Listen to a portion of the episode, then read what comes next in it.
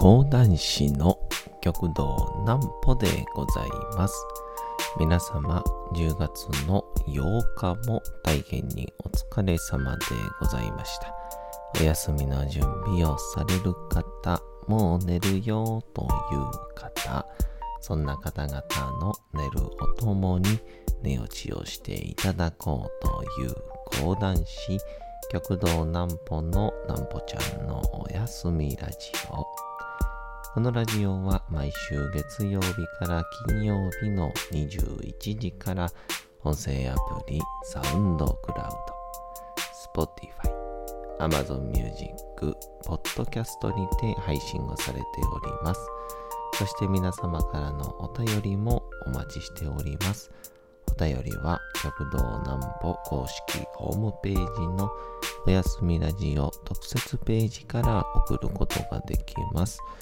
内容は何でも結構です。ねえねえ聞いてよなんぽちゃんから始まる皆様の日々の出来事や思っていることなどを送ってください。ご希望の方にはなんぽちゃんグッズをプレゼントいたしますので、住所年齢お忘れなくと。昨日、いよいよですね。私、極道南歩、あの、お寿司屋さん、デビューいたしまして、あの、近場で見るお寿司を握っている姿、えー、これも大変、えー、感動いたしました。とともにですね、あ、それなりに僕、接客も好きなんだなぁと、いや、というか、好きになってました。そんな話。なんぽちゃんの明日は何の日？さて、えー、明日が10月の9日でございます。さて、何の日でございましょうか。もういよいよですね。今月も10日を過ぎようとしておりますけど、どんどんどんどん年末に向けてテンポが速くなっていきますね。さあ行きましょう。10月の8日は9日ですね。行きましょう。共に守るマスクの日。新型ウイルスの世界的蔓延により重要性が増しているマスクは自分を守るものであり社会を守るものでもあるとの思いからマスクの販売やバッグやアクセサリーなどの各種ファッションアイテムを展開している株式会社イストワールは共に日頃からマスクをかけていこうと呼びかけており共に10でと共にの語呂合わせ。マスクは両耳にかけるので3と3にかける。耳にかける。掛け算のかけるですね。で3と3がかけて9ともに耳にかける。の解釈を合わせて10月9日に記念日を制定しておりますと。まあいよいよね、このマスクをするのが当たり前になってから、もう1年半ぐらいでしょうかね。去年の4月ぐらいからでしたから。ですから、あの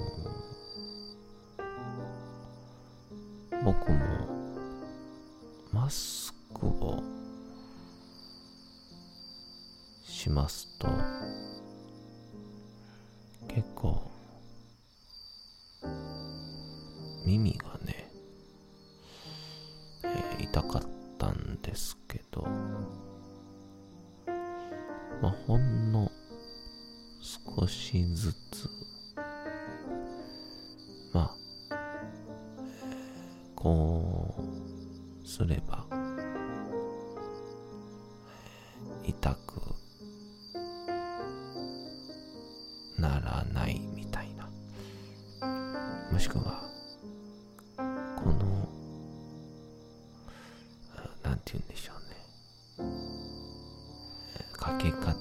のマスクの材質であれば、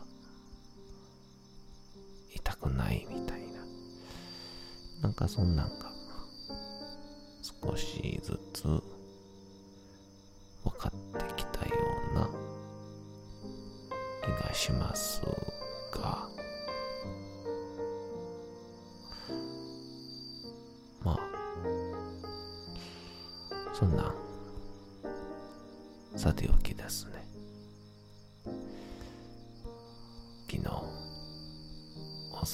さんデビューしまして、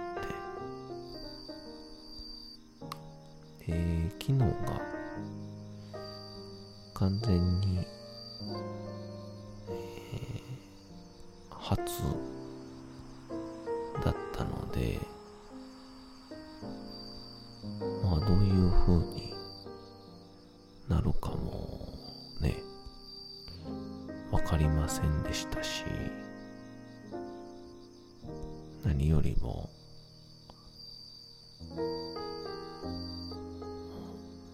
急に普通に入ってしまって大丈夫なのかなみたいなね。こう働いてる場所がですね阪神野田駅の近所にあります。ます寿司佐伯というところなんですけどまあ、そこで、一応、カウンターが6席、4人掛けテーブルが3つというような、少しこう、こじんまりとした雰囲気のお店なんですけど。で、そこでこう、キッチンというか、まあ、厨房もしながら、表もするよ、みたいな、そんな雰囲気のところで、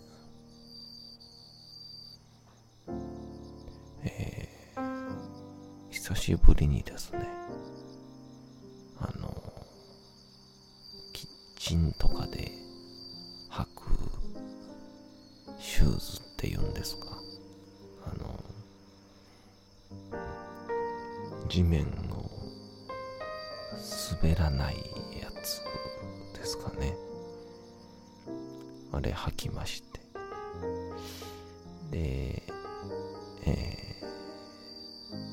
それ用の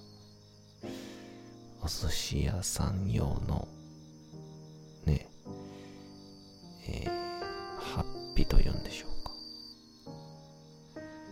貸していただきまして。であのお寿司屋用の帽子ですね。あれも貸していただきまして。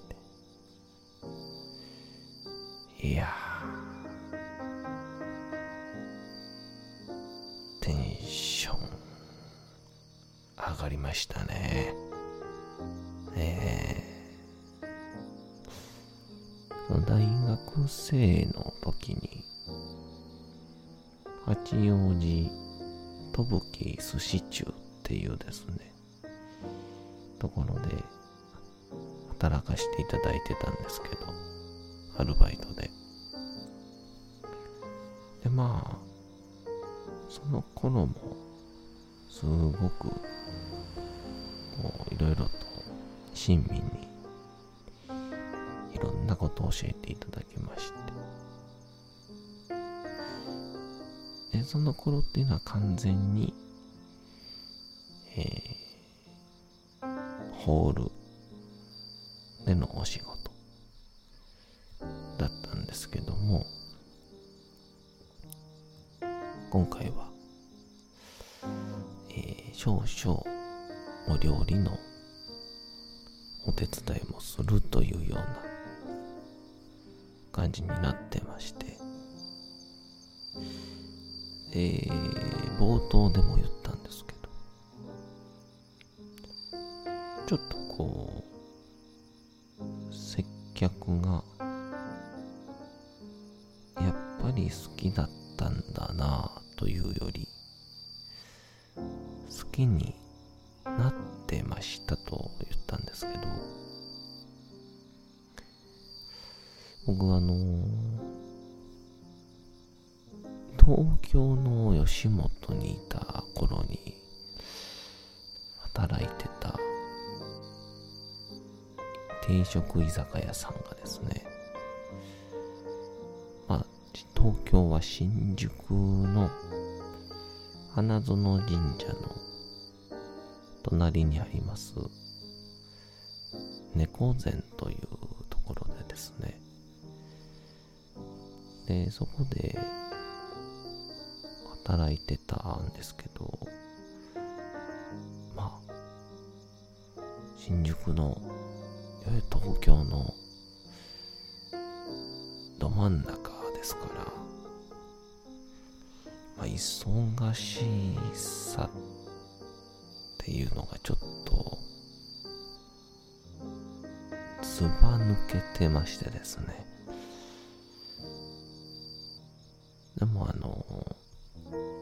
スターママさんがえ僕みたいなこうちょっとこう芸とか夢を志す若者を応援したいっていうのでもう個人経営で24時間開けているっていうですね。で、オーディションとか入れば必ず休みにしてくれるという。もう現代にそんなところがまだあんねやみたいな。そんな店でも。で、まあ大体こう活気が溢れる感じで楽しいんですけど、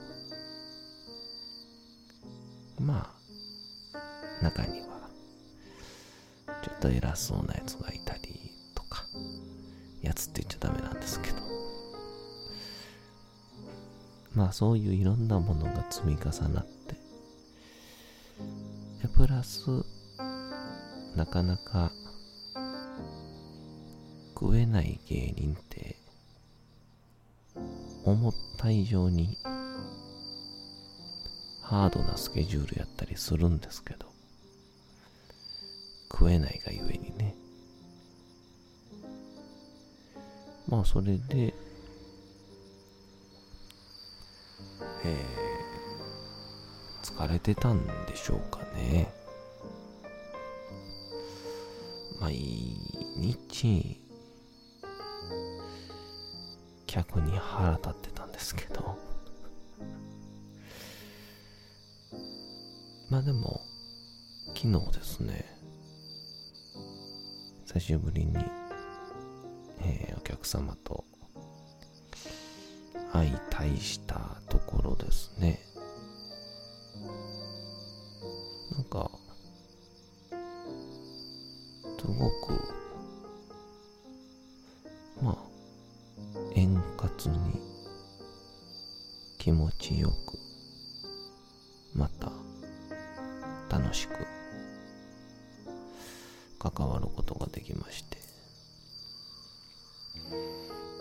なんでなのかなみたいな思ってたんですけど。あのまあ二つあるなぁと。これ一つはいやこれ確実にあのこのお寿司屋さんで働けてるという嬉しさに加えてのが大前提の上でのいや講談師としての修行期間のおかげですね。あのかといって大した厳しい修行は受けてないんですけど言われたことにはまずはいと言いましょう。元気よく動きましょう。あの人の話を聞くとき声をかけられたと嘘の笑顔でもいいからかしこまりましたと言える精神力これはおそらく事務所にいた頃の芸人の時にはできなかったんでしょうね。今は自分が芸人兼マネージャーみたいなもんですから。えー、っていうので、えー非常に何と言うんでしょうか。えーお客様と多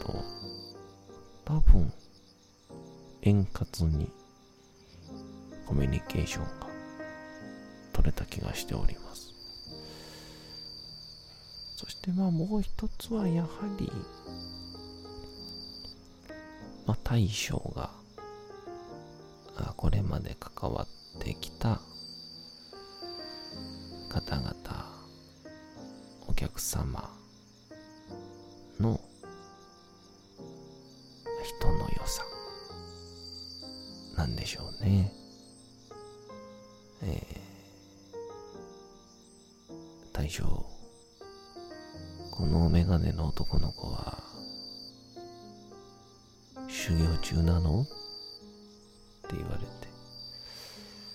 大将が、あ、いえ、アルバイトですっていう。ちょっとだけ、お客さんが、残念がってた感じしましたけどね。まあ、ね、さ、修行中やったら、なんて言うんでしょうね。芸人の初舞台見るような感覚でしょうから。まあでも、さっき言ったように、素敵な対象の人柄で素敵なお客様で、楽しい楽しい寿司ライフが野田寿司佐伯で始まりました。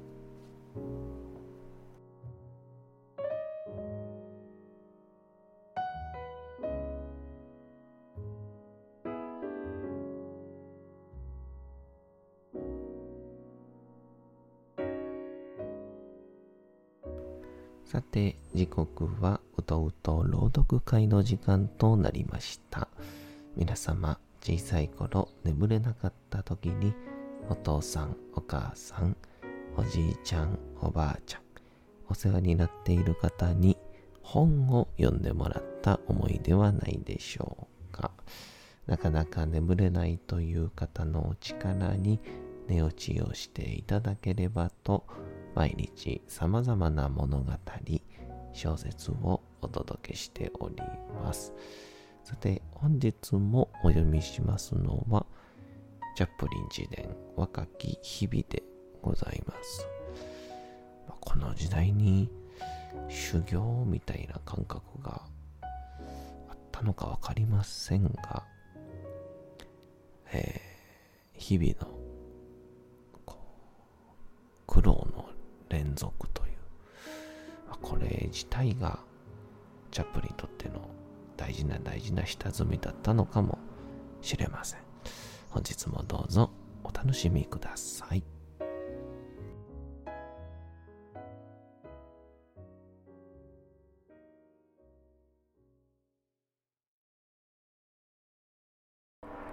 チャップリン自伝若き日々父の正式な未亡人だった母は、その翌日、病院を訪れて、遺品を回収するように告げられた。遺品は、血のついた黒いスーツ、下着、シャツ、黒いネクタイ、古いドレッシングガウン、そして、つま先にオレンジが詰まった格子市場のスリッパだった。スリッパからオレンジを取り出すと、半ポンド金貨が転がり落ちてきた。天の恵みとは、まさにこのことであった。それからの数週間は、グレープ織りの模章を腕に巻いたのだが、この悲しみの気象は、土曜の午後に花売りの商売をするときに大いに役立った。母に一シリング貸してくれるように頼み、花市場に出かけて、ラッパー水仙を二束買い、学校が引けた後、それを一ペニーの花束に作り変えるのである。うまく全部売れれば、100%の儲けになった。私は憂いに満ちた顔つきで、ラウンジバーに入り、水仙はいかがお嬢さん。水仙はいかがです？奥さんと小声で言って回った。すると、女の人は必ず、誰だったの？坊やと聞いてくる。すかさず私は声を潜めて、父ですと嘆く。するとチップを弾んでくれるという寸法だった。家に帰ると、たった半日の仕事で、5シリング以上も稼いだことに母は驚いた。だがある日、パブから出てきた時に、母にばったり出くわしてしまい、それが花売り家業の終わりになった。息子が酒場で花を売り歩くなどというのは、彼女のキリスト教の信念とは相入れないものであったのである。あんたの父さんは、お席に殺されたんだよ。そんなところで稼いだ金は、悪運しかもたらさないに決まっている。母はその売り上げを無駄にはしなかったが、花売りは二度と許可をしなかった。私には商売っ気があり、金が儲かる計画を立てることに常に心を奪われていた。空き店舗を見つけるたびに、フィッシュチップスの店から八百屋まで、そこでどんな儲かる商売ができるかといつも考えを巡らせていた。空想する店はいつも必ず食べ物に関わるものだった。必要なのは元手だけ。でもどうやったら元手が手に入る結局母を説得して